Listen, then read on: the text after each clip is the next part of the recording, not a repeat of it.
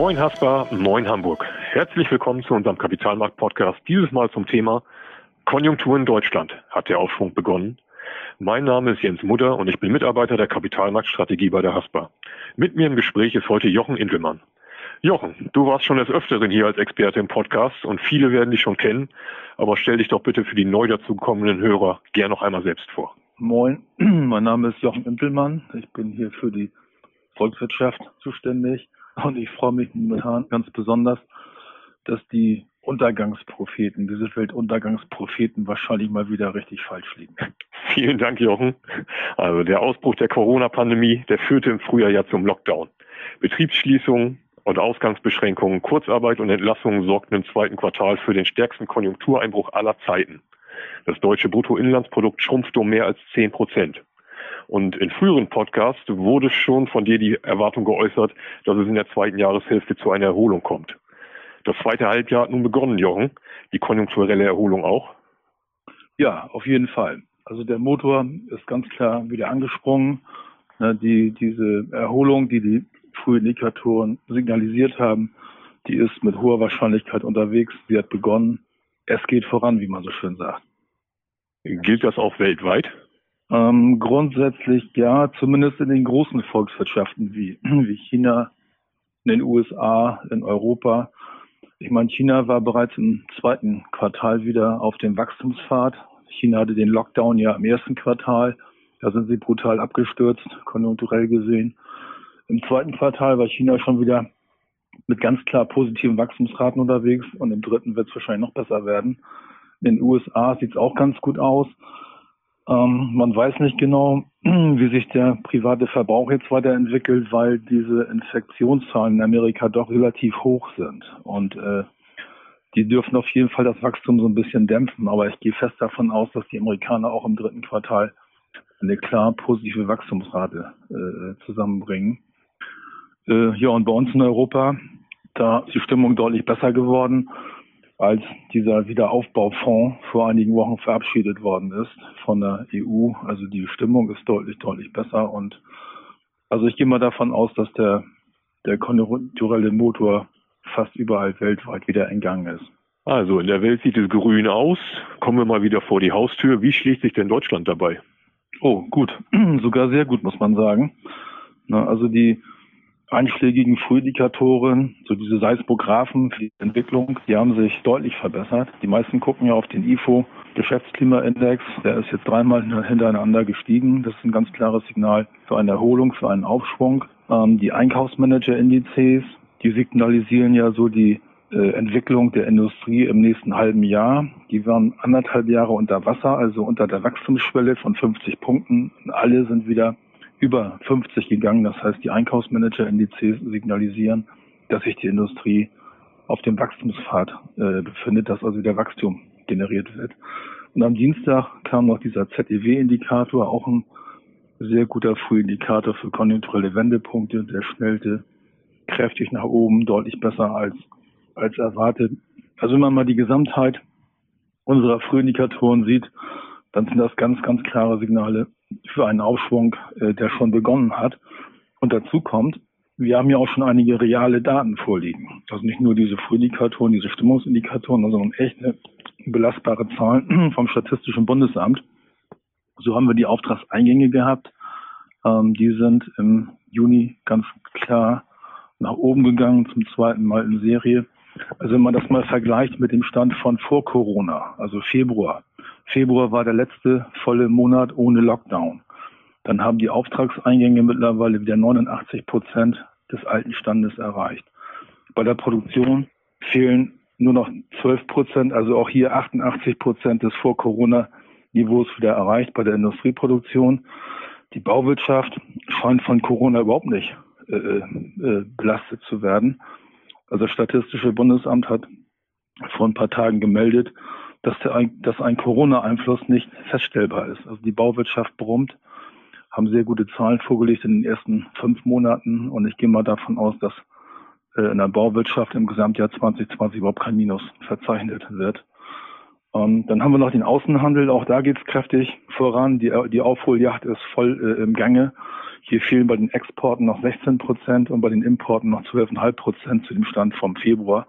Also auch hier ist alles äh, äh, im Fluss. Und was besonders äh, interessant ist, mehr als die Hälfte unserer Exporte gehen nach Europa, in die EU. Das heißt, wenn dieser Wiederaufbaufonds greift und unsere Nachbarn, Italien, Spanien, Frankreich, sich kräftig erholen, haben wir einen riesen Vorteil davon, weil das sind unsere wichtigsten Kunden im Ausland. Ähm, und je, je schneller die wieder äh, konjunkturell in Gang kommen, diese Länder, diese Volkswirtschaften, umso besser ist es für unsere, für unsere Exportwirtschaft. Ja, und was leiten wir daraus ab für die, für die Wachstumsraten? Also wir gehen bisher davon aus, dass wir im dritten Quartal und im vierten Quartal positive Wachstumsraten haben werden, also zum Vorquartal gesehen. Ähm, wir gehen bisher davon aus, dass das BIP, das Bruttoinlandsprodukt in Deutschland in diesem Jahr um sieben Prozent schrumpft. Das ist ein sehr, sehr hoher äh, negativer Wert. Und wir gehen bisher davon aus, dass wir im nächsten Jahr einen Plus von um die drei Prozent äh, erreichen können. Aber die jüngsten realen Daten, was ich eben schilderte, Bauwirtschaft, Außenhandel, Produktion etc., äh, eröffnen auch die Chance, dass wir gar nicht sieben äh, Prozent schrumpfen. Vielleicht wird das dieses Jahr in Anführungsstrichen nur fünf bis sechs Prozent Minus werden beim, beim BIP. Also die jüngsten Zahlen sind deutlich besser als befürchtet und ja klar, das ist der härteste Einbruch der deutschen Wirtschaft seit Aufzeichnung der, der Daten, aber vielleicht wird es gar nicht so, so schlimm, wie man das vor vier oder acht Wochen noch befürchtet hatte. Das ja insgesamt ein überraschend positives Bild. Was könnte denn aus deiner Sicht die Erholung gefährden? Gefährden könnte das Ganze, wenn wir nochmal diese viel beschworene zweite Welle bei Corona kriegen sollten. Und zwar nicht so, wie sie jetzt ist, mit 1000 Infektionen am Tag, sondern wenn das ja richtig nach oben gehen sollte. Also wenn irgendwo am Horizont äh, äh, ein zweiter Lockdown drohen sollte, dann wäre das Ganze mit Sicherheit in, in, in großer Gefahr. Könnte sich die Wirtschaft denn überhaupt einen zweiten Lockdown leisten? Also ich gehe davon aus, dass wir keinen landesweiten zweiten Lockdown sehen werden. Der erste Lockdown im April und Mai, der wird rund 400 Milliarden Euro wahrscheinlich kosten wenn wir tatsächlich noch einen zweiten landesweiten Lockdown kriegen sollten, dann befürchte ich, dass noch relativ viele Unternehmen, die jetzt mit staatlichen äh, Hilfszahlungen Wasser gehalten werden, dass die dann äh, letztendlich Insolvenz anmelden müssen. Also ein zweiter Lockdown, äh, glaube ich, wird unter allen Umständen versucht zu vermeiden und ich persönlich erwarte ihn auch nicht. Also wenn irgendwo Hotspots auftauchen mit, mit äh, Infektionen, dann gehe ich davon aus, dass wir eine lokale, vielleicht eine regionale Lösung finden werden, dass man also auf keinen Fall einen Landesdown, äh, landesweiten Lockdown nochmal noch mal auslöst. Weder hier bei uns, noch in den USA, noch in anderen Ländern. Also das ist ein, das könnte äh, noch, noch viel extremer werden, äh, noch eine viel extremere Belastung werden für die Konjunktur, als, als der erste ohnehin, ohnehin schon war. Ja, wir haben ja viele selbst in der Hand, indem wir uns einfach vernünftig verhalten. Nach den ganzen statistischen Daten, Jochen, nochmal eine pragmatische Frage. Worauf sollten die Anleger deiner Meinung nach jetzt achten? Also wir haben momentan ja ein, ein Potpourri von guten bis sehr guten Nachrichten. Die Erwartungshaltung ist hoch. Manche sagen ja, es hat sich so eine Erwartungsblase aufgebaut, so eine positive Erwartungsblase aufgebaut. Und äh, was man äh, äh wissen muss, äh, der Kapitalmarkt mag keine negativen Überraschungen. Wenn jetzt aus irgendwelchen Gründen die Frühindikatoren sich im August, im September, im Oktober wieder eintrüben sollten, dann muss man auf der Hut sein, weil das ist ein Alarmsignal. Dann muss die Alarmlampe angehen. Also ich persönlich gehe nicht davon aus. Ich gehe davon aus, dass diese Signale, die wir jetzt seit zwei, drei Monaten bekommen haben, weiter äh, gestützt werden von den Daten, die jetzt noch, noch reinlaufen. Ähm, aber man kann es natürlich nie ausschließen. Ne? Also, dass aus irgendwelchen Gründen das Vertrauen wieder, wieder schwindet, dass das Vertrauen nachlässt und äh, ähm, ja, äh, wenn das der Fall sein sollte, dann, dann wird das mit den, mit den Frühindikatoren runtergehen und ich vermute mal, dann wird auch die Erholung nicht so kräftig ausfallen, wie, wie sie jetzt allgemein äh, gedacht ist. Und ähm, ja, dann wird vielleicht in 2021 nicht die die kräftige positive Wachstumsrate äh, zu erwarten sein, die die meisten jetzt noch äh, auf der Agenda haben.